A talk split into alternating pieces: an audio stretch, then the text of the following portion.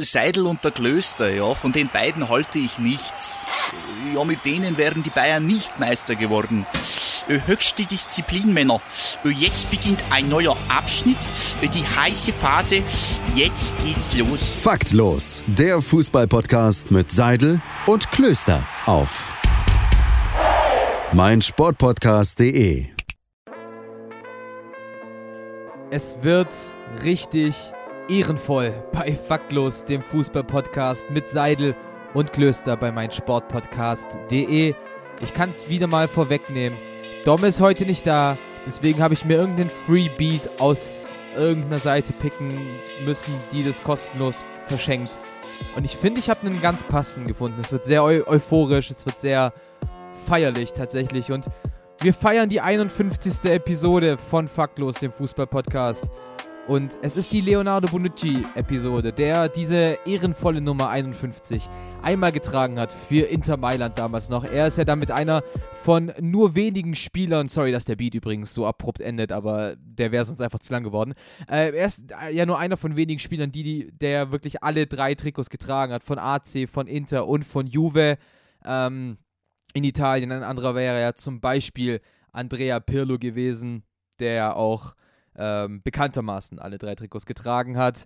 Ähm, Andrea Pirlo jetzt ja übrigens jetzt neuer Trainer von der U23 von Juventus Turin. Das nur mal kurz dazu. Ja, ihr hört es mal wieder. Ich habe es gerade schon gesagt. Domme fehlt heute leider wieder.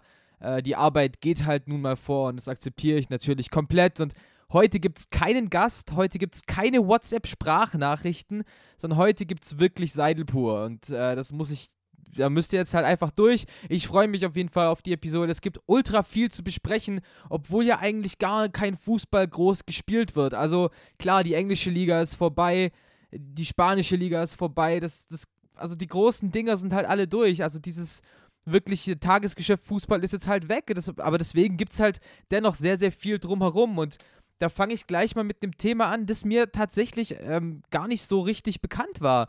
Nämlich wurde jetzt ein Strafverfahren eröffnet gegen den FIFA-Präsidenten, gegen Gianni Infa Infantino. Und das ähm, aufgrund einer, ja, einer Freundschaft, einer Beziehung zu einem der FIFA-Ermittler, nämlich zu Michael Lauber, der, der Schweizer.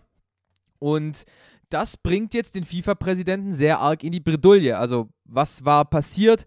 Ähm, Michael Lauber war einer der Anwälte beziehungsweise einer der Aufsichtsräte, die gegen den Korruptionsskandal, der die FIFA gerade nachgeht, äh, recherchiert hat und der das dann eben auch ähm, ja, bewerten musste. Und da kam dann jetzt halt eben raus, dass Lauber und Infantino sehr gut befreundet sind. Beziehungsweise, was heißt sehr gut befreundet sind, wie man halt in der Branche befreundet sein kann aber dass die beiden sich eben häufiger getroffen haben und das wurde dokumentiert und das wurde festgehalten und jetzt gibt es eben dieses Strafverfahren gegen Gianni Infantino. Was bedeutet das? Zum einen ist äh, Michael Lauber zurückgetreten von all seinen Ämtern. Und allein das zeigt ja schon, dass da irgendwas nicht ganz koscher ist, weil sonst würde Lauber ja nicht einfach zurücktreten. Und jetzt gilt es halt eben auch für Infantino. Er wurde ja gerade erst neu gewählt. Aber dass da jetzt halt wirklich eine krass, ein krasser Bruch in der FIFA-Kommission überhaupt kommen kann. Denn blicken wir mal zurück, es gab schon mal Strafverfahren gegen äh, seinen Vorgänger, gegen äh, Josef Blatter, der wurde damals auch dann ausgesetzt, der, musste, wurde quasi für, ich meine, 80 Tage, 180 Tage wurde er suspendiert. Und das ist auf jeden Fall auch eine Sache, die Gianni Infantino blühen kann. Und ja, das, das Bild der FIFA wird also nicht, nicht besser werden, auf jeden Fall. Und Ähnliches ging auch der UEFA-Chef Michel Platini, auch wenn die UEFA und die FIFA ja gar nicht so viel miteinander zu tun haben, aber letztendlich ist es halt immer nur der Ethikcode der FIFA. Wenn es Verstöße gibt, werden die geahndet und deswegen wird man da eben für, jetzt habe ich nochmal nachgelesen, maximal 90 Tage eben gesperrt. Und ich denke, und äh, da lehne ich mich jetzt einfach mal so ein bisschen in den Fen äh, aus dem Fenster, wird auch Gianni Infantino pass passieren. Also er ist jetzt seit 2016, meine ich, ist er jetzt FIFA-Präsident, hat ja quasi einfach aus einem Skandal von Josef Blatter übernommen, dem ging es ja damals nicht besser. Und jetzt halt einfach, dieser Punkt, der tut ihm nicht gut. Und ich, ja, kann ja eigentlich dann nur sagen, so ist Gianni Infantino nicht tragbar. Äh, so kann man nicht mehr von einem tragbaren FIFA-Präsidenten sprechen und ich glaube auch, das wird ihn hart treffen. Und ich glaube auch, sein, sein Standing, was ja so schon nicht gut ist, das wird auf jeden Fall drunter leiden. Und ähm, da hat die FIFA mal wieder sich ein Eigentor geschossen und zeigt halt einfach, wie falsch dieses Spiel ist. Ähm, wir haben es ja schon öfter angesprochen, gerade Gianni Infantino, weder Domme noch ich sind irgendwelche Fans. Aber ja, er war halt der Boss und er macht jetzt halt die Sachen, macht er jetzt ja nicht mal mehr nur im Dunkeln, sondern jetzt lässt sich ja dokumentieren, dass er eben den Chefermittler, der eigentlich gegen ihn ermittelt, ähm, ja, den trifft und da eben versucht. Ich denke, da werden natürlich auch Summen geflossen sein in diesen Treffen. Also es gab ja auch Spesenrechnungen, die rausgekommen sind. Und das sind halt eben so Sachen, die die Sache sehr unglaubwürdig machen. Ähm, mehr kann ich dazu leider nicht sagen. Ich bin da nicht tief genug drin. Aber es wird das Strafverfahren auf jeden Fall eröffnet. Die Schweizer Staatsanwaltschaft ermittelt da, ähm, ja, hochrangig bei der Sache mit Gianni Infantino. Ein anderes Thema, was jetzt noch reingekommen ist und eigentlich ja so eine Sache, da, da ich weiß nicht, wie es euch geht, aber da denke ich mir so, wo ist da jetzt bitte die News? Nämlich hat der BVB bekannt gegeben, dass Marco Reus auf unbestimmte Zeit ausfallen wird. Er hat sich ja beim Pokal-Viertelfinale oder war es das Achtelfinale, also er hat sich beim Pokalspiel gegen Werder Bremen, was ja mit 2 zu 3 verloren ging, hat er sich eben verletzt. Es ähm, war eine Sehnenverletzung im Adduktorenbereich und da hat eben der BVB gesagt, okay, hey, du hast schon so viele ähm, OPs hinter dir, du hast schon so viele Eingriffe gemacht, deswegen versuchen wir es mal mit einer anderen Methode und halt einem konservativen Ansatz, dass wir halt sagen, wir versuchen es abzuwarten und durch, durch spezielle Dehnungen und durch spezielle Stärkungsübungen einfach Marco Reus fit zu bekommen. Und das hat man jetzt halt über ein, fast ein halbes Jahr später, das Spiel war im Februar, äh, nicht funktioniert. Ähm, das, das, er hat immer noch Probleme und er ist einfach noch nicht fit. Er, und da sagt jetzt eben der BVB, er fällt auf unbestimmte Zeit aus. Und ja, das, das große Thema ist eigentlich das so, wie ich es gerade schon gesagt habe. Für mich ist es irgendwie keine News. Marco Reus ist halt so, eigentlich sollte man eher schreiben, wenn er mal fit ist. Und das ist halt so unfassbar traurig, weil Marco Reus für mich ein begnadeter Fußballer ist. Also wer mit 31 Jahren so eine Verletztenakte hat, aber jedes Mal wieder zurückgekommen ist, der hat sich den, den Stempel geiler Kicker einfach verdient. Ähm, und natürlich wird er nie ganz, ganz oben mitspielen, weil er einfach ähm, das Pech hatte, dass es halt nie geklappt hat, so wirklich stark ähm, seine Leistung auf den Platz zu bringen für eine lange, lange Zeit. Aber die, die Abschnitte, die er mal gespielt hatte, waren immer sehr, sehr gut. Und klar tut, tut mir da auch Marco Reus, auch wenn ich ja eigentlich im, im anderen Lager bin, total leid, weil im Endeffekt er hat die WM verpasst, nachdem er da im letzten Spiel gegen Armenien aber mal komplett weggesenzt wurde. Und das ist halt so, so dieses Ding. Und Deswegen tut er mir leid. Ich hoffe, es geht für ihn wieder weiter. Unbestimmte Zeit tut halt immer weh. Kann aber natürlich, wir kennen die, alle die PR-Arbeit von verschiedenen Clubs, bedeuten, hey, der kommt aber in vier, fünf Wochen wieder, aber kann halt auch heißen, es wird schwer, dass er eben wieder zur Vorbereitung am 10. August, äh, 10. August schafft er nicht, aber dass er halt vielleicht vor dem Bundesliga-Start, 18. September, ihr kennt das Datum. Vielleicht ist er da noch fit. Äh, ich würde es ihm auf jeden Fall wünschen, selbst wenn er für den BVB spielt. Anders hat der BVB noch mitgeteilt, dass Mats Hummels sich verletzt hat am Knöchel. Der wird vielleicht kurz vorm Trainingslager noch, noch einsteigen können. Aber das ist natürlich keine Meldung. Für Marco Reus, ja, es ist halt, es ist halt schade, aber wir haben letzte Woche und vorletzte Woche dieses Beispiel André Schirle gehabt und den haben die, die Verletzungen halt so hinterhergeworfen, dass er seine Leistungen nicht auf den Platz bringen konnte. Marc Reus schafft das immer wieder, hat auch das Vertrauen von den BVB-Bossen, er ist Kapitän. Sobald er fit ist, wird er spielen, da gibt es gar keine Diskussion und das finde ich tatsächlich auch die richtige Meinung, weil wenn er fit ist, ist er einfach mit der beste äh, und vor allem technisch beste äh, Spieler bei Borussia Dortmund. Ob er jetzt eine Kapitänsfigur ist, ist was anderes aber er hat sich auf jeden Fall verdient, diese Rolle beim BVB zu haben. Eine andere Meldung, die reinkam, äh, wir hatten letzte Woche ja das Trainer Beben und diesmal können wir gar nicht so viel über Trainer reden. Es gab eine lustige Sache, äh, die würde ich vielleicht ganz kurz Ah, nee, die kommt in Sonstiges. Natürlich, halt, einen Moment. Ähm, aber es gibt einen neuen Trainer beim ersten FC Nürnberg, nämlich namentlich Robert Klaus. Und jetzt fragt ihr euch wahrscheinlich, Wer ist das denn bitte? Es ist ein ganz, ganz junger Trainer, 38 Jahre alt, hat noch keine Cheftrainer-Erfahrung, war jetzt zwei Jahre lang Co-Trainer, nee, 35 Jahre alt, pardon, äh, war jetzt zwei Jahre Co-Trainer bei RB Leipzig, einmal für Ralf Rangnick und jetzt eben auch für Julian Nagelsmann.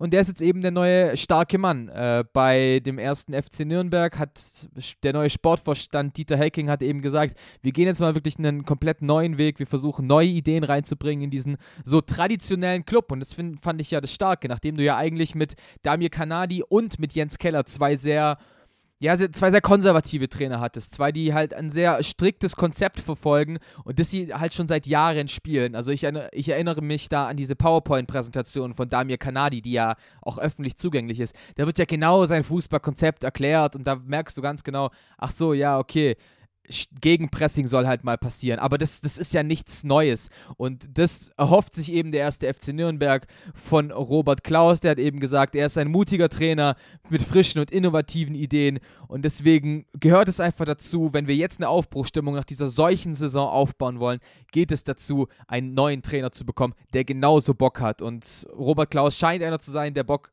hat, mit 35 Jahren seinen, seinen ersten Trainerjob im deutschen Profifußball, kann ich nur sagen, Chapeau. Und er gilt ja auch sowas wie als ein Trainertalent, war Klassenbester äh, bei der Trainerausbildung für die A-Lizenz. Seit 2010 ist er schon bei den Leipzigern drin, hat mal die U19 trainiert, die zweite Mannschaft, ganz, ganz viele Jugendmannschaften und allein, dass er eben schon damals mit 33 Jahren als Co-Trainer hochgezogen wurde, zeigt ja auch, dass man auch ohne Namen, also es gibt ja viele Co-Trainer, die halt davor Spieler waren, aber Robert Klaus hat sowas ja nicht gemacht. Ich wünsche ihm beim, beim ersten FC Nürnberg natürlich alles, alles Gute. Ähm, bin auch gespannt, wie sich das entwickelt, vor allem wie der Club das eben annimmt, nachdem man ja jetzt zwei wirklich extrem nervige Jahre hatte mit dem Abstieg und dem Fastabstieg aus Liga 2. Deswegen kann es vielleicht schaffen, für Aufbruchstimmung zu sorgen. Beim Club, ich habe es auch wieder erwähnt, sind jetzt zwei Schritte getan. Du hast einen neuen Sportverstand, du hast einen neuen Trainer. Die Mannschaft muss aber noch verändert werden.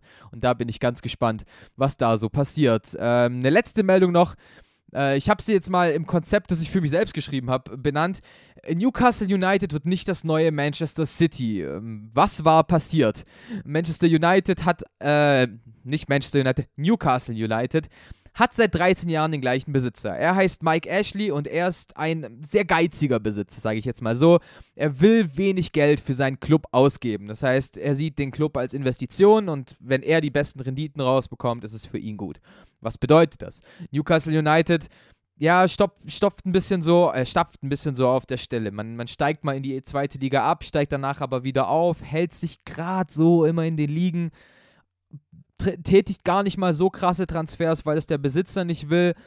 Und das sorgt dafür, dass viele Spieler und viele Trainer kein, keine Lust mehr haben. Namentlich haben wir da zum Beispiel Rafael Benitez, der gesagt hat, hey, ich bin jetzt drei Jahre hier gewesen, bin mit euch in die zweite Liga gegangen, aufgestiegen, wir haben es wieder probiert und es gibt keine Investition. Ich kann mit diesem Club nicht weiterkommen das hat Mike Ashley auch mal verstanden, hat gesagt, ich, dann, dann verkaufe ich den Club halt. Ich will das nicht mehr, ich will kein unnötiges Geld da reinsetzen.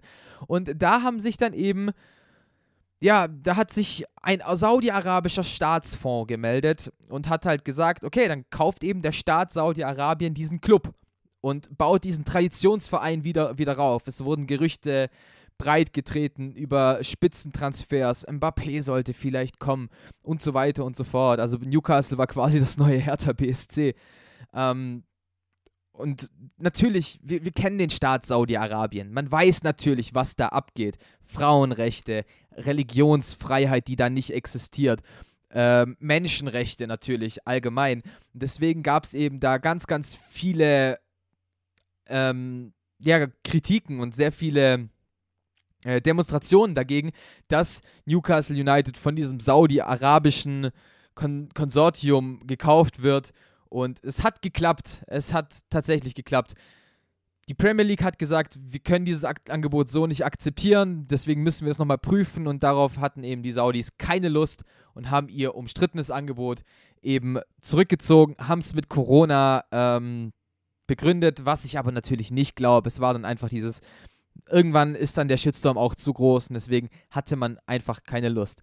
Ich denke dennoch, dass Newcastle United bald verkauft wird. Es gibt weiterhin Gespräche mit Leuten aus der USA, die wollen den Club halt wirklich einfach aufbauen und wieder nach vorne bringen. Nicht so, wie ein Scheich es gemacht hat bei Paris, bei Man City, also quasi vom, from scratch, also von null auf direkt hochgepusht, sondern vielleicht ein bisschen bisschen organischer, dass man halt, wir, wir zahlen ein bisschen mehr Geld, als es Mike Ashley getan hat. Die Fans würden sich auf jeden Fall freuen. Es ist diesem, ja, es ist diesem Traditionsclub auch einfach zu gönnen, dass Newcastle United eben da wieder nach vorne kommt. Eine kleine Meldung ist noch reingekommen, die auch ganz interessant ist. Gehört eigentlich in Transferquatsch, aber ist so aktuell und so wichtig. Sandro Wagner hat keinen Verein mehr, hat ähm, seinen Vertrag in China ausgelöst bei, ich boah, ich habe ich hab gerade die Namen nicht. Ich glaube, er hat bei Ti Tianjin Teda gespielt, war da eben eben Stürmer und hat jetzt seinen Vertrag aufgelöst, hat gesagt, nach Corona will er nicht mehr nach China zurück.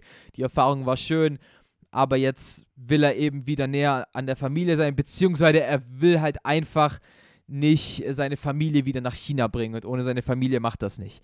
Äh, so sieht es jetzt aus. 32 Jahre ist er mittlerweile alt, hat in China eine ganz ordentliche Rolle gespielt, wie ich finde.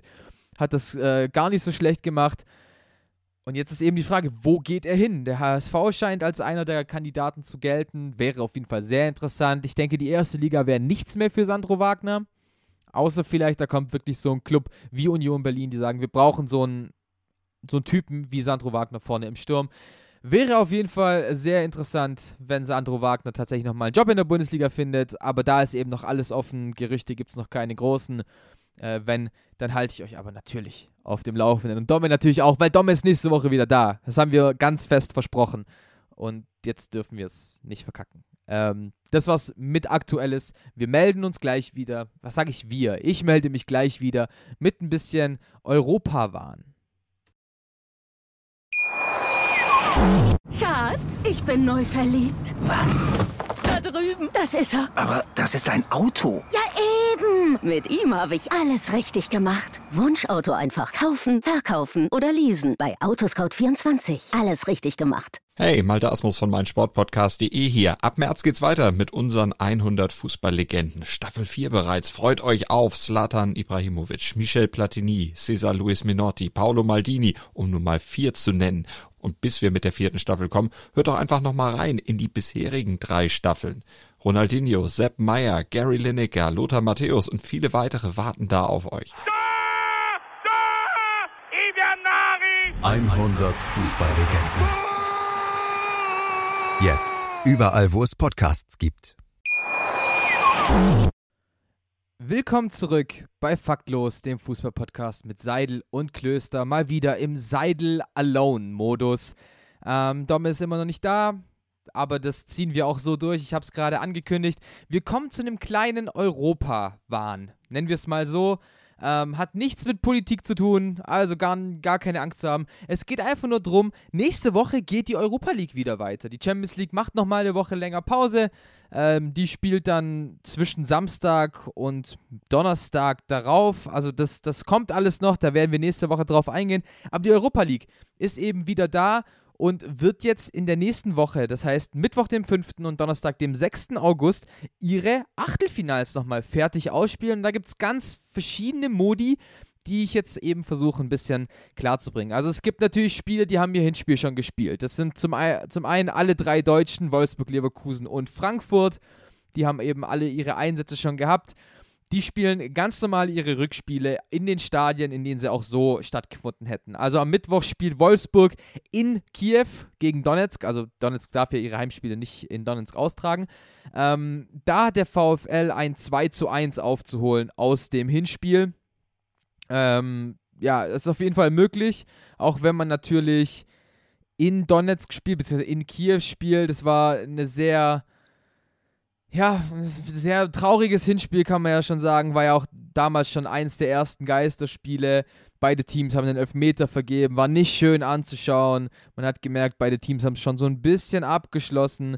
Letztendlich war Donetsk die glücklichere Mannschaft und geht jetzt eben mit dieser Hypothek in das Rückspiel. Also immer noch natürlich alles drin für den VfL. Äh, muss jetzt aber halt eben in Kiew gewinnen. Ansonsten die anderen Deutschen, Leverkusen spielt ganz normal in Leverkusen gegen die Glasgow Rangers. Hinspiel wurde 3 zu 1 gewonnen, also da können wir also relativ sagen, da ist der Käse gegessen. Ähm, da, das hat Leverkusen einfach sehr gut gemacht. Das Team von Steven Gerrard einfach an die Wand gespielt. Also ja, wieder mit einem überragenden Kai Havertz, also in Schottland 3-1 gewonnen. Da dürfte nichts mehr passieren und eigentlich auch nichts mehr passieren dürfte in der Partie zwischen Eintracht Frankfurt und dem FC Basel. Da haben die Schweizer das Ding nämlich mit 0 zu 3 gewonnen. Ähm, gegen eben die Frankfurter, die ja letztes Jahr so euphorisiert haben und das eben in Frankfurt. Und da merkt man eben, was die Fans dann doch im Waldstadion so abreißen können. Denn ja, ohne, ohne Fans hat dann die Eintracht einfach mal mit 3-0 ähm, ja, aufs Maul bekommen. Kann man ja einfach dann so sagen. Sehr schade für die Eintracht. Aber letztendlich hat trotzdem Trainer Adi Hütter gesagt, es, wir werden damit voll im Fokus reingehen und wir wissen, wir können es machen. Ähm, deswegen freuen wir uns auf jeden Fall auf diese Partien. Und dann gibt es aber natürlich noch andere Partien, die so im normalen Modus gespielt werden. Das ist Kopenhagen gegen ähm, hier Istanbul. Da hat hier mit 1-0 im Hinspiel gewonnen gegen Kopenhagen. Auch da lief alles normal. Rückspiel ist jetzt eben in Kopenhagen am Mittwoch. Gleiches gilt für das Spiel Manchester United gegen ähm, LASK Linz, also Linzer ASK. Ähm, ne, gegen, ja, gegen Lask halt.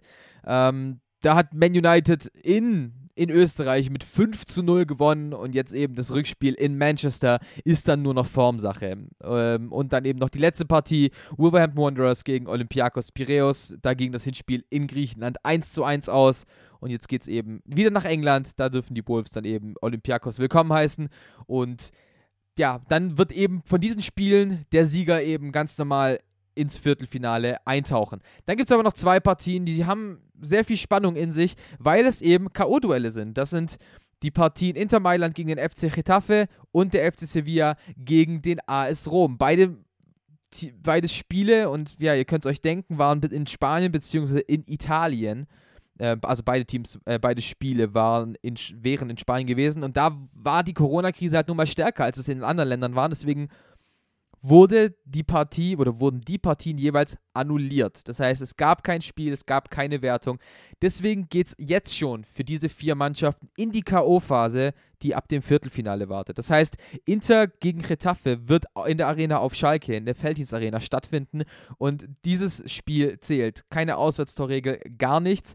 Gleiches gilt für Sevilla gegen Rom am Donnerstag. Diese Partie wird in Duisburg ausgetragen, im Stadion ähm, des MSV in der Schau ins Land Reisen Arena. Ähm, und danach geht es eben auch so weiter. Es gibt dann ja dieses Top 4, was in NRW ausgespielt wird, eben auf Schalke, in Köln, in Duisburg und in Düsseldorf.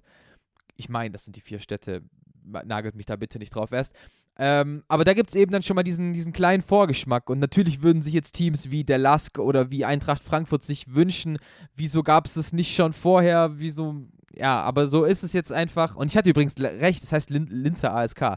Ähm, ja, das ist jetzt halt so, aber es wird eine sehr, sehr große Spannung sein. Gerade bei der Partie Sevilla gegen Rom. Also, das ist ja eigentlich schon fast Champions League würdig, diese beiden Teams. Natürlich müssen wir dann auch darauf achten. Ich hoffe, dass alle, alle Regeln eingehalten werden. Es kam nämlich auch die Meldung rein: Goudet, der Spieler von dem FC Sevilla, hat sich bei Twitter gemeldet, dass er mit dem Coronavirus infiziert ist. Und deswegen mussten wir natürlich schauen, dass beim FC Sevilla alles safe ist und dass da nichts eben zum Spiel gegen die Roma reinkommt. Aber es werden auf jeden Fall sehr interessante Spiele am Mittwoch eben und am Donnerstag werden. Meine Tipps kann ich äh, so eigentlich schon mal sagen. Ich glaube, die Wolves schaffen es gegen Olympiakos Piraeus. Ich glaube, Wolfsburg verliert gegen Schachtja Donetsk, kommt nicht weiter. Başakşehir hier wird sich gegen Kopenhagen durchsetzen. Man United gegen Linz. Äh, Inter ist stärker als Retafe, wird es, glaube ich, auch ins Viertelfinale schaffen. Die Partie Sevilla gegen Rom ist vollkommen offen, aber ich gehe mit der Roma. Äh, Leverkusen macht es gegen die Rangers. Basel lässt sich ein 3 zu 0 zu Hause nicht nehmen gegen Frankfurt. Und wie gesagt, die Wolves werden auf jeden Fall ein Tor schießen gegen Olympiakos im heimischen Stadion. Es wird nicht 0-0 ausgehen, dass Olympiakos durchkommt. Ähm, aber also werden einfach gewinnen dieses Spiel, sagen wir es so. Und das sind dann eben meine Viertelfinalspiele. Und dann geht es eben in dieses Top 8, in dieses Kurzturnier, das gleiche, was dann ja auch in der Champions League kommt. Nur da ist es eben in Portugal, in Lissabon.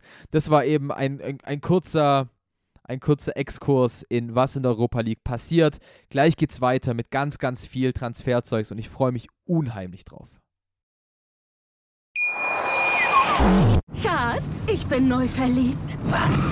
Da drüben. Das ist er. Aber das ist ein Auto. Ja, eben. Mit ihm habe ich alles richtig gemacht. Wunschauto einfach kaufen, verkaufen oder leasen. Bei Autoscout24. Alles richtig gemacht. Genug mit Prognosen über Europa, die dann doch in NRW stattfinden werden.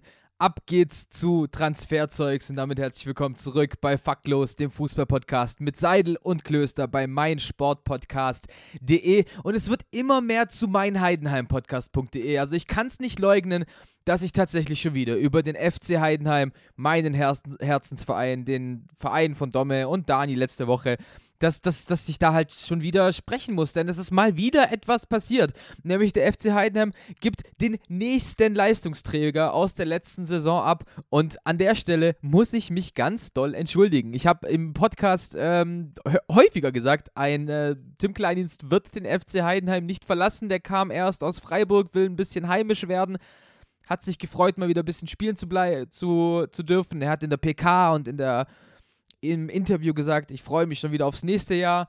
Daran habe ich geglaubt. Falsch. damit, damit, lag ich äh, komplett falsch, denn Tim Kleindienst wechselt, wie es auch schon der Ex-Heidenheimer Mittelfeldspieler Niklas Dorsch gemacht hat, nach Belgien zum KAA Gent und wird da dann eben wahrscheinlich der Nachfolger von Jonathan David, von dem ich ja auch schon sehr, sehr viel äh, gesprochen habe, von dem ich ja auch immer noch sehr viel halte. Ähm, ja, was war passiert? Tim Kleindienst kam ja in Freiburg, also ich gehe jetzt noch mal ein paar, anderthalb Jahre zurück, kam in Freiburg nie so richtig zum Zug, war immer wieder verletzt.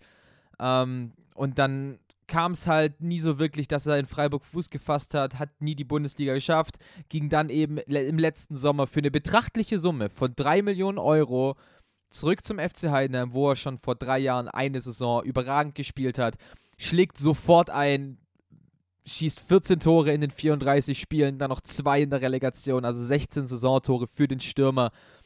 Ähm, und natürlich bin ich ja, ich bin ja nicht blauäugig, zieht man mit so einer Quote die Interessenten auf sich. Aber ich habe eben gedacht, Tim Kleindienst hat jetzt nicht mehr so Bock, sich irgendwie rumzureißen und dann eben nochmal einen Angriff zu starten, sondern er will erstmal, glaube ich, ein bisschen Ruhe haben.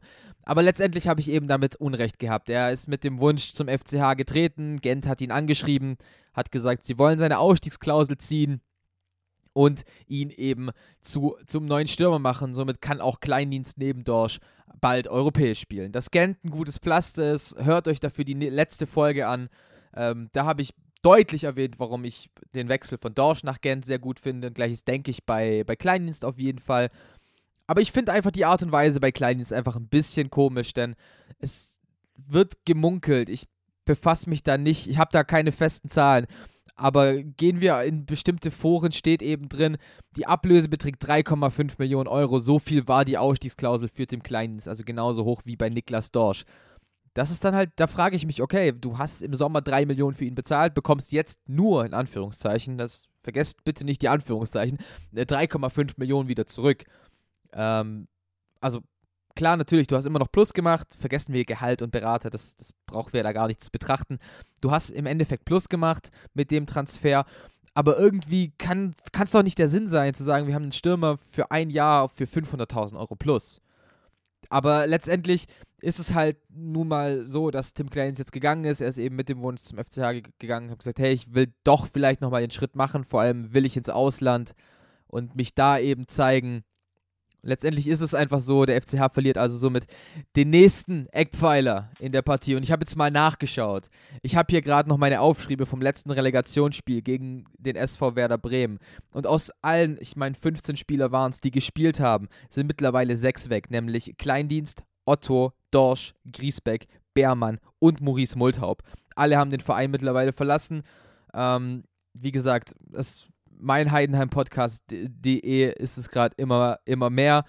Äh, ich habe da schon sehr, sehr viel drüber gesprochen. Gerade so Spieler wie Multhaup und Otto, diese waren Mitläufer, die tun nicht unbedingt weh. Aber natürlich fällt jetzt beim ersten FC Heidenheim deine komplette Doppelsechs und dein Topstürmer weg. Das ist halt wirklich eine Achse, äh, an die du eigentlich gebunden bist. Und deswegen sehr interessant, was, was noch passieren wird. Es kommt vielleicht äh, Janice Burnic der ja schon ein bisschen mit dem FCH in Verbindung gebracht wurde. Er hat ja gesagt, dass er beim BVB nicht bleiben wird, beziehungsweise hat der BVB gesagt, dass er da keine Chance hat auf die erste Mannschaft. Aber wie ihr faktlos kennt, wir werden drüber sprechen. Auf jeden Fall. Wir werden über den FC Heidenheim auf jeden Fall noch sprechen.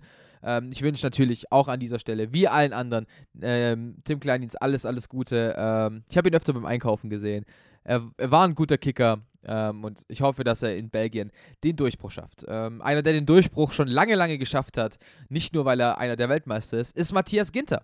Äh, Matthias Ginter fliegt für mich, wie ich finde, immer noch unter dem Radar. Er ist ein überragender Innenverteidiger, den wir in Deutschland haben.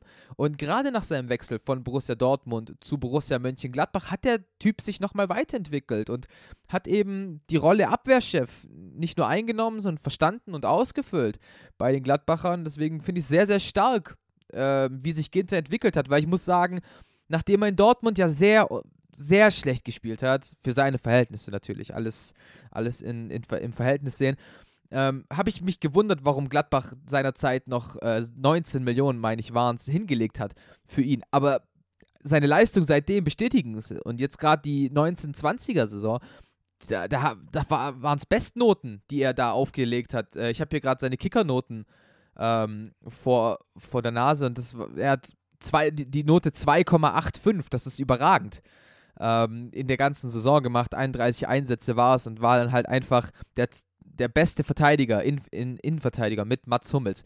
Und deswegen kommt jetzt natürlich, dass ganz viele Teams eben hinter Matthias Ginter her sind. Vor allem natürlich Teams, die ganz viel und sehr gerne sehr hohe Summen zahlen. Da sprechen wir von Teams wie Inter Mailand, die gerade ja sehr viel mit hohen Summen locken wie ähm, bei Ashraf Hakimi, wie es vielleicht bei Robin, Robin Gosens der Fall ist. Und so will Inter auch viel Geld für Matthias Ginter abstauben. Gleiches gilt für den FC Chelsea, äh, der seine Innenverteidigung ein bisschen umbauen will, ein bisschen verbessern will. Und Atletico Madrid, die ja immer noch das Problem haben, eine sehr alte Mannschaft zu haben. Deswegen wollen sie sich verjüngen. Eben mit Matthias Ginter. Ähm, dass er bei allen drei Vereinen mehr Geld bekommt, als dass er jetzt bekommt bei Borussia Mönchengladbach, da müssten wir, glaube ich, gar nicht drüber reden. Also ich meine, bei, bei Borussia Mönchengladbach wird er vielleicht unter 7 Millionen verdienen. Nehme ich jetzt einfach mal so an. Das würde bei allen drei Teams natürlich deutlich höher gehen. Das heißt, wenn, wenn sich Ginter in dem Sinn entwickeln will, dann muss er natürlich gehen. Vor allem gibt es eben dann noch dieses eine Problem, er hat nur einen Vertrag bis Sommer 2021. Und wie wir in den letzten Jahren gelernt haben, ist quasi ein Jahr Restvertrag kein Restvertrag. Weil da wird dann eben gesagt, okay, wir wissen ganz genau, du bist noch ein Jahr da, die Summen werden sinken, weil das Angebot dann eben, ja, dann holen wir ihn halt nächstes Jahr ablösefrei. Und das ist, gab es so eben wie bei Sachen wie bei äh, Robert Lewandowski schon, dass solche Transfers äh, dann einfach so schon vorgezogen werden und dann dieses Jahr dann halt nur noch, ja, provisorisch gespielt wird. Ähm, jetzt haben die Gladbacher aber eben verkündigt, es gibt eine sehr wahrscheinlich eintretende Verlängerungsoption bis 2022. Das ist Zitat Max Eber. Ähm, was die beinhaltet, ich nehme an, vielleicht acht Spiele im nächsten Jahr oder so etwas in dem Sinne. Ähm, das heißt, sollte Ginter diesen Sommer verkauft werden, wird die Summe nochmal deutlich steigen und würde für Gladbach natürlich, natürlich nochmal deutlich interessanter werden. Aber wo wir es gerade schon Max Eberl gesagt haben, er hat ganz klar gesagt, äh, Geld kann kommen, was will. Wir werden in diesem Sommer keine Leistungsträger und keinen Eckpfeiler verkaufen. Also natürlich sind Spieler gegangen, wie ein Raphael zum Beispiel. Und das ist ja auch vollkommen in Ordnung, weil sich Borussia Mönchengladbach eben nach vorne entwickeln will. Wir dürfen nicht vergessen, die Borussia spielt nächstes Jahr Champions League. Man hat sich den vierten Platz gesichert. Und deswegen denke ich auch, Ginter wird den Ver Vertrag vielleicht nicht verlängern, bis noch länger als 2022.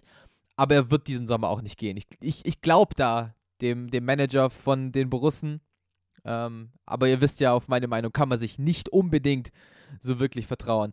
Ähm, aber ja, Matthias Ginter, ein sehr unterschätzter Spieler, das muss man einfach so sagen. Und eigentlich auch in der Nationalmannschaft jetzt gerade die letzten Spiele, seitdem er bei Gladbach ist, wirklich sehr solide gespielt. Ähm, ein lustiges und sehr, wie ich finde, unnötiges Transferchaos gab es bei Hannover 96. Nämlich auch da müssen wir mal einen kleinen Zeitsprung machen, nämlich in den Winter diesen Jahres, in den Januar 2020. Da, wobei, nee, machen wir sogar in den in den Juli 2019. Da hat nämlich Hannover 96, damaliger Absteiger aus der Bundesliga, die Verpflichtung von, vom Weltmeister, von Ron-Robert Zieler bekannt gegeben. Hat gesagt, hey, wir haben den verlorenen Sohn heimgeholt. Er ist ja damals nach dem ersten Abstieg im Jahr 2015, wenn ich mich nicht täusche, ähm, ist er ja schon zu, hat ja, hat er ja Hannover den Rücken gekehrt und hat dann, nee, 2016 war es, jetzt habe ich es, 2017 sind sie wieder aufgestiegen, hat dann gesagt, ich gehe zu Leicester, werde dort zweiter Torwart hinter Kaspar Schmeichel und entwickle mich da. Ich habe den Wechsel damals gut gefunden. Letztendlich hat es ihm nicht viel gebracht, er hat nicht viel gespielt. Dann ging er eben zum VfB Stuttgart im Jahr 2018, hat da zwei Jahre gespielt. Ne, im Jahr 2017 ging er zu, zum VfB, nach dem, nach dem Aufstieg. Jetzt bin ich wieder drin. Ähm, hat da zwei Jahre gespielt, da war da die zwei Jahre die Nummer eins, ist dann mit dem VfB Stuttgart parallel zu Hannover 96 abgestiegen und ging dann eben zurück zu Hannover. Ein Wechsel, den ich damals schon nicht nachvollziehen konnte, weil Hannover hatte mit Michael Esser einen der notenbesten Torhüter in der deutschen Bundesliga und das als Absteiger. Das heißt, da muss man eben mal einfach hinterkommen, wie gut er gehalten hat. Ich glaube, der Typ ist 1,99 groß und hält seinen Kasten einfach gut sauber, aber halt mit einer vogelwilden Abwehr, die er halt damals hatte. Ja, deswegen wurde, wie ich finde, ohne Not einfach nur der größere Name vorgezogen und größere Namen bei Hannover. Das spiegelt ja den kompletten Sommer letzten Jahres wieder. Slomka geholt, Schlaudraff für den Sportvorstand geholt. Männer, die ihre, die keine Kompetenzen für diese Aufgaben im Jahr 2020 haben. So gut Mirko Slomka auch damals in den 2011er, 12er Jahren die Hannoveraner gecoacht hat, sein jetziges Konzept ist einfach nicht mehr würdig, um guten Fußball zu spielen. Und genauso ist es halt bei Jan Schlaudraff. Er hat einfach noch nicht die Connections, um ein guter Sportvorstand äh, oder ein Sportkoordinator, das er war, zu sein. Deswegen Ron Robert Zieler geholt, den großen Namen vorgezogen. Esser ging im Januar auf eigenen Wunsch zur TSG 1899 Hoffenheim, hat da eben einen Sechs-Monats-Vertrag unterschrieben, der jetzt ausgelaufen ist. Und jetzt sagt der neue Trainer von Hannover 96, Kenan Kojak, ich will den Zieler nicht. Ich fand den nicht gut. Ich fand letztes Jahr wart ihr mit Esser deutlich besser aufgestellt im Tor. Und was macht Hannover 96? Holt sich Michael Esser zurück und hat ganz fest bekannt gegeben, er ist jetzt unsere neue Nummer 1. Also eine lange Odyssee. Die Pointe hat auch extrem lang gedauert. Ähm, aber ja, Michael Esser ist zurück bei Hannover 96 und hat eben, da hat der neue Sportdirektor ähm, gesagt, Gerhard Zuber, dass er auf jeden Fall die neue Nummer 1 ist und Ron-Robert Zieler soll den Verein verlassen. Egal was passiert, er wird nicht spielen. Und deswegen fragt man sich natürlich, Ron-Robert Zieler ist ja an sich kein schlechter Torhüter, aber nicht die Saison gespielt, um Hannover eben zu festigen. Ähm, er hat keine großen Fehler gemacht, aber er hat es einfach nicht geschafft, dem Team Sicherheit zu geben. Deswegen verlässt er wahrscheinlich die Hannoveraner. Äh, einer der Interessenten ist Union Berlin, äh, die ja noch keinen neuen Torhüter haben, nachdem Rafael Gikiewicz ja den Verein verlassen hat. Äh, ich denke nicht, dass Union Berlin mit den, mit den zweiten Torhütern plant. Also da, glaube ich, haben die nicht genug Vertrauen drin. Also ähm, die haben ja Moritz Nikolas von Borussia Mönchengladbach geholt. Der ist halt, glaube ich, eine sehr gute Nummer zwei, weil da kann er dann wachsen. Der Mann, der ist noch Jugendspieler, der ist, ich meine, 21 Jahre alt. Ich glaube und denke, Union Berlin holt sich einen Bundesliga-erfahrenen Torwart oder zumindest einen Profi-erfahrenen Torwart. Ähm, ich kann mir denken, dass es Ron-Robert Zieler ist. Ich glaube nicht, dass Hannover sehr große Summen für ihn fordert. Aber ich weiß halt nicht, ob er da so wirklich reinpasst. Ich glaube es persönlich nicht, dass er einfach menschlich zu Union Berlin passt. Das ist ja immer ein Fit, der muss gegeben sein. Den gibt es halt nicht immer. Ähm, Gerade eben bei Union, da brauchst du eben so einen Typ wie Gikiewicz, der immer kurzärmlich spielt, die Arme voll tätowiert und der dann auch einfach mal bei einem Eckball nach vorne geht und das Tor macht. Und genauso äh, einer war das eben, der hat wie, wie, die Faust aufs Auge gepasst zu Union. Ich glaube nicht, dass äh, Ron-Robert Zieler einer ist. Ich denke, dass er ins Ausland wechseln wird und das wäre auf jeden Fall auch für ihn, ähm, denke ich, die beste Entscheidung. Denn in Deutschland ist, ist, sein Ruf so ein bisschen wie bei Götze, bei Schirle, äh, bei Erik Dom. Einfach halt diese schlechte Entscheidungen getroffen, nachdem er eigentlich Weltmeister war. Und jetzt will man ihn, glaube ich, nicht mehr groß sehen. Letztendlich sage ich jetzt sowas und vielleicht unterschreibt er dann doch bei Union. Ich weiß es nicht. Ich halte es da offen. Ähm, das ist nur das, was ich denke. Eine kleine Transfermeldung gibt es noch. Werder Bremen holt Patrick Erras vom ersten FC Nürnberg. An sich ja keine große Meldung, aber ich, ich merke dann halt, okay, das ist der neue Weg, den Bremen geht. Du holst halt einen Spieler, der mit seinem Verein fast aus der zweiten Bundesliga abgestiegen ist. Und das ist ja nicht nur der erste. Klar war Patrick Erras ähm, ein Leistungsträger für Nürnberg und ist auch deutlich besser als das, was Nürnberg gespielt hat vielleicht ist er schon erstligareif, ist ja der zweite zentrale Mittelfeldspieler, nachdem vor zwei Jahren Kevin Möwald kam, der sich ja nicht durchgesetzt hat bei den Werderanern. Aber ich, ich denke mir halt, wenn man dann den zweiten Neuzugang bei Werder Bremen sieht, äh, ist es Felix Agu. Äh, ich glaube, ja, Agu halt, vom VfL Osnabrück. Und das ist auch eben ein Zweitligaspieler, der gegen den Abstieg in der zweiten Liga gekämpft hat. Ob das Werder Bremen dann halt wirklich ähm, so hinbringt, wo sie eigentlich hin wollten, das, das weiß ich eben nicht. Das kann ich so nicht sagen. Ähm, ich bin sehr gespannt, was es wird ähm, bei Bremen. Also ich denke nicht, dass Patrick Erras dann eine Säule ist. Wenn er ein solider Kicker ist, dann würde es mich schon freuen für Bremen. Das war ja, zumindest mal grob gesagt der Transferquatsch, den es vielleicht so um die Bundesliga herum gegeben hat. Bundesliga und halt eben noch daran, es gibt natürlich noch deutlich mehr News, zum Beispiel Pedro verlässt den FC Chelsea, wechselt wahrscheinlich zum AS Rom, auch das ist noch nicht fix. Aber das ist alles viel zu weit gedacht, deswegen bleiben wir da jetzt mal mit diesen äh, Meldungen und ich brauche eine kurze Pause. Wir hören uns gleich wieder, denn ich habe ein paar sonstige News für euch vorbereitet. Schatz, ich bin neu verliebt. Was? Da drüben. Das ist er. Aber das ist ein Auto. Ja, eben. Mit ihm habe ich alles richtig gemacht. Wunschauto einfach kaufen, verkaufen oder leasen. Bei Autoscout24. Alles richtig gemacht. Vernimmt sich, was man will, Gerüchte entstanden. Fast nichts davon stimmt. Tatort Sport. Wenn Sporthelden zu Tätern oder Opfern werden, ermittelt Malte Asmus auf meinsportpodcast.de. Folge dem True Crime Podcast, denn manchmal ist Sport tatsächlich Mord. Nicht nur für Sportfans. Das ist immer der Teil, wo es mir tatsächlich am meisten wehtut, dass Domme nicht da ist. Herzlich willkommen zurück bei Faktlos, dem Fußball-Podcast mit Seidel und Klöster bei meinsportpodcast.de. Und es ist halt mal wieder die Rubrik, die wir ins Leben gerufen haben und wie wir sie zu nennen pflegen, die Bild-Zeitung. Sonstiges. Unsere Rubrik, wo es um jeglichen Quatsch im Fußball geht. Und es ist so viel Quatsch passiert, das kann man sich gar nicht ausdenken. Ich glaube, ich habe fünf Themen oder so, aber die natürlich alle nur im Schnelldurchgang, weil es einfach nichts zu diskutieren gibt. Das sind Fakten und das war es auch. Aber trotzdem, das, der, der größte, der größte der größte Bildzeitungsmoment, der ist in der Ukraine passiert. Nämlich Dynamo Kiew hat einen neuen Trainer vorgestellt in der letzten Woche, namentlich Mircea Lucescu, ein rumänischer Trainer, der hochbetagt ist. Man kennt ihn. Ähm, hat schon bei großen Vereinen gearbeitet, unter anderem Zenit St. Petersburg, unter anderem Schachtja Donetsk. Und was ist Schachtja Donetsk? Der größte Rivale von Dynamo Kiew.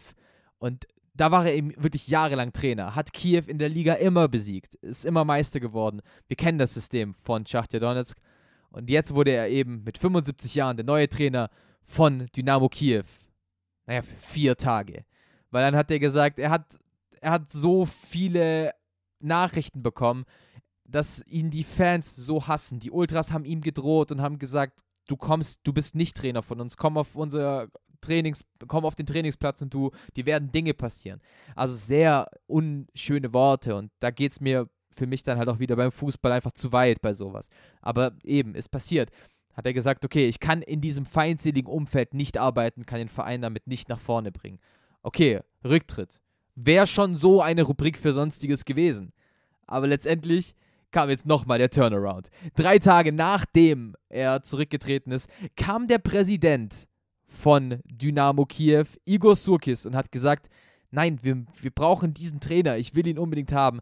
Deswegen, es gibt wieder einen neuen Trainer für Dynamo Kiew. Mircea Lucescu ist wieder der neue Trainer, bleibt doch bei Dynamo Kiew und sagte dann, ich hoffe, dass ich es schaffe, die Fans auf unsere Seite zu bringen. Und deswegen müssen sie mich auch erstmal wertschätzen, dass ich überhaupt bei Dynamo Kiew geblieben bin. So kann man es natürlich auch sehen. Zum einen war es erst natürlich feige, dass er gegangen ist, aber bei Anfeindungen hörte halt der Spaß immer wieder auf. Letztendlich Luchescu, neuer Trainer für Kiew und darf eben da den Hauptstadtklub wieder nach vorne bringen und seine alte Liebe Schachtja Donetsk vielleicht dann eben irgendwie schlagen. Ansonsten gibt es eben noch sehr viele lustige Videos, die gekommen sind. Eins ist eher ein bisschen traurig.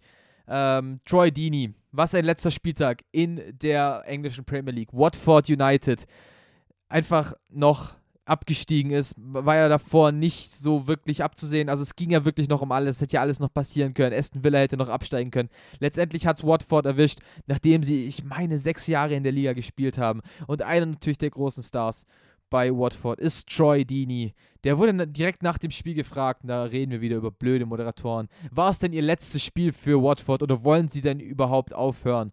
Ähm, und dann sagt er, ich bin noch nicht so alt, du blöder Punkt, Punkt, Punkt, B-A-S-T, Punkt, Punkt, Punkt, A-D, A-R-D.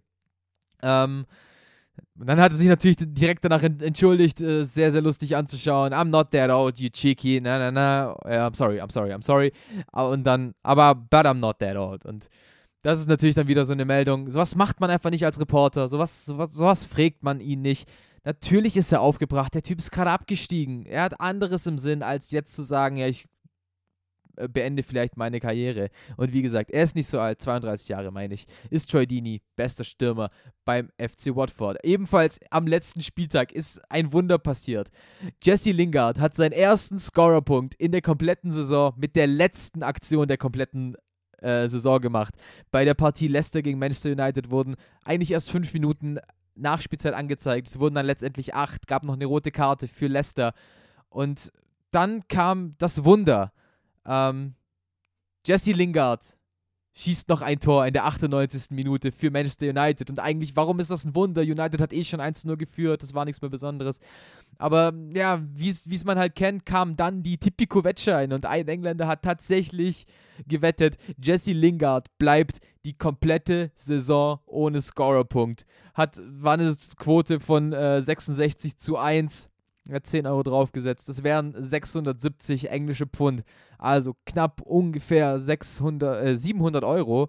Ähm, Wäre also ganz wichtig gewesen. Und dann halt in der 98. Minute. Das ist natürlich ganz, ganz bitter. Aber ich habe auch tatsächlich selbst mal sowas mitbekommen, äh, dass Spieler sogar auf ihre eigenen Spieler gewettet haben. Ähm, ah, natürlich nur in internen Runden. Ich will hier niemanden groß darstellen. Ich nenne auch keine Namen. Aber ich habe mal bei der Aufstiegsfeier vom FC Heidenheim mitbekommen, dass ein Spieler zum anderen Spieler gesagt hat: Hey, ich habe in der in der Mannschaftsgruppe habe ich gesagt, du schießt keine 15 Tore dieses Jahr und am Ende ist er bei 4 gelandet. Also auch die Spieler unter sich sind da, glaube ich, ganz lustig. Im Endeffekt war es ja egal, weil Heidenheim damals aufgestiegen ist, im 2014. Aber trotzdem, äh, solche Wetten sind natürlich immer lustig anzusehen. Oder eben auch, wir kennen es alle, der Typ, der damals äh, im Suff auf Leicester gewettet hat, 2016, dass die Meister werden, der hat dann ja auch unfassbares Geld gemacht. Äh, Geld machen wollte auch ein Gladbach-Fan bei der äh, Quizshow. Ich meine, es war gefragt, gejagt. Und am Ende kam ja immer die Schnellfragerunde. Und dann hat der Kommentator Alex Bommes den Gladbach-Fan gefragt, ähm, wer wurde denn Zweitligameister im Jahr 2019. Und ein Gladbach-Fan spricht den Namen des FC Köln nicht aus. Dann hat er gesagt, ich weiß es, aber ich spreche es nicht aus. Und somit ging ihm 500 äh, Euro flöten bei der Schnellfragerunde. Und äh, das ging natürlich voll durchs Netz. Ein, ein, echter Fan, dass er eben wirklich sein Verein da nicht ja, untergräbt. Wobei im Endeffekt ist es doch nur der Name ähm, erste FC Köln. Und letztendlich ist dann auch äh, ganz lustig, was der, der Verein Borussia München da gesagt hat, wir wollen dich natürlich ein bisschen entschädigen dass, dafür, dass du 500 Euro verloren hast. Dieses vorbildliche Verhalten wollen wir belohnen. Ähm, wir hätten da was für dich. Ähm, ja, war ganz lustig. Letztendlich Klaus Blümel hieß er, aber das ist okay, äh, dass ich den Namen, glaube ich, nicht wusste sagt im Leben nicht, ähm, ich bin Mönchengladbacher, für kein Geld der Welt spreche ich diesen Namen aus. Ähm, ich hoffe, dass, dass, dass der Preis vom, vom Verein ein bisschen größer ist. Äh, einen Preis hat auch Zenit St. Petersburg erhalten. Boah, meine, meine Überleitungen sind heute wieder stark. Ähm, es wurde nämlich letzte Woche das russische Pokalfinale gespielt. Zenit St. St. Petersburg gegen Kimki Moskau und der ja, der Seriensieger der Meisterschaft, so der mitbekannteste russische Club, Zenit St. Petersburg, hat den Titel gewonnen. Und ja, der Pokal sieht schon komisch aus. Es ist nämlich so eine Art Glaskaraffe, die einen Deckel oben drauf hat, natürlich aus Glas. Und dieser Deckel ist eben bei der Feier kaputt gegangen. Der Kapitän von Zenit, Branislav Ivanovic, man kennt ihn ja noch vom FC Chelsea, hat ja da mit denen damals sogar die Champions League gewonnen. Das heißt, er weiß eigentlich, wie man Trophäen hält. Hat den Pokal in die Höhe gereckt und wollte ihn dann wieder runter tun. Das hatte der Glasdeckel nicht mehr so mitgemacht. Krallt, äh, knallt aufs Glas, äh, aufs Gras und geht kaputt. Äh, ein sehr lustiges Bild. Letztendlich war es den Zenit-Spielern relativ egal, denn der Hauptteil des Pokals, nämlich äh, der Kübel unten, war ja noch heil. Und deswegen an dieser Stelle Glückwunsch an Zenit St. Petersburg. Hat ja auch noch Spieler wie Douglas Santos, der ja letzte Saison noch für den HSV gespielt hat. Das war's mit Faktlos für diese Woche. Ähm, eine sehr intensive Folge. Ich hätte nicht damit gerechnet, dass es doch so intensiv wird. Vielleicht noch ein kleiner lustiger Abschnitt eben mit dem sonstigen 51 Folgen faktlos. Ähm, ja, ich muss mir das selbst mal wieder auf der Zunge zergehen lassen. Ich hoffe, ihr hattet Spaß an der Folge. Äh, folgt uns gerne auf Instagram, auf Twitter, faktlos-pod. Ähm, gerne eine Bewertung bei Apple Podcast, falls ihr das habt, da lassen oder eben bei meinem Sportpodcast schön in die Charts pushen. Ich würde mich da auf jeden Fall sehr, sehr drüber freuen. Ansonsten, ich wünsche euch ein tolles Fußballwochenende, auch wenn ich ja, ich weiß nicht, wie es euch geht, aber Fußball ist gerade irgendwie so, läuft nebenher. Dieses Tages Tagesgeschäft gibt es eben nicht. Ich freue mich deshalb wieder auf die Euroleague die ähm, nächste Woche wieder startet. Am Mittwoch und am Donnerstag. Ich hatte es vorhin gesagt. Danach kommt auch wieder die Champions League und dann starten ganz viele Teams wieder in ihre Sommervorbereitung. Wie es jetzt zum Beispiel auch schon die Hertha aus Berlin gemacht hat und hat, äh, haben ihre Neuzugänge vorgestellt. Aber das war's für diese Woche von mir. Nächste Woche endlich wieder Dialog und kein Monolog. Domme wird wieder da sein. Ich freue mich sehr. Ich bedanke mich dennoch fürs Einschalten. Wünsche euch ein tolles Wochenende. Macht's auf jeden Fall gut. Haut rein und ciao.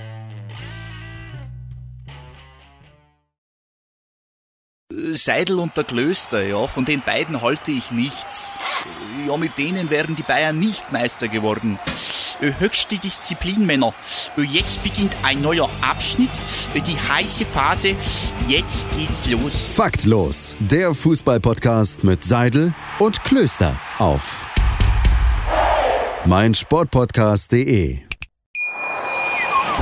Schatz, ich bin neu verliebt. Was? Da drüben. Das ist er. Aber das ist ein Auto. Ja, eben. Mit ihm habe ich alles richtig gemacht. Wunschauto einfach kaufen, verkaufen oder leasen. Bei Autoscout24. Alles richtig gemacht.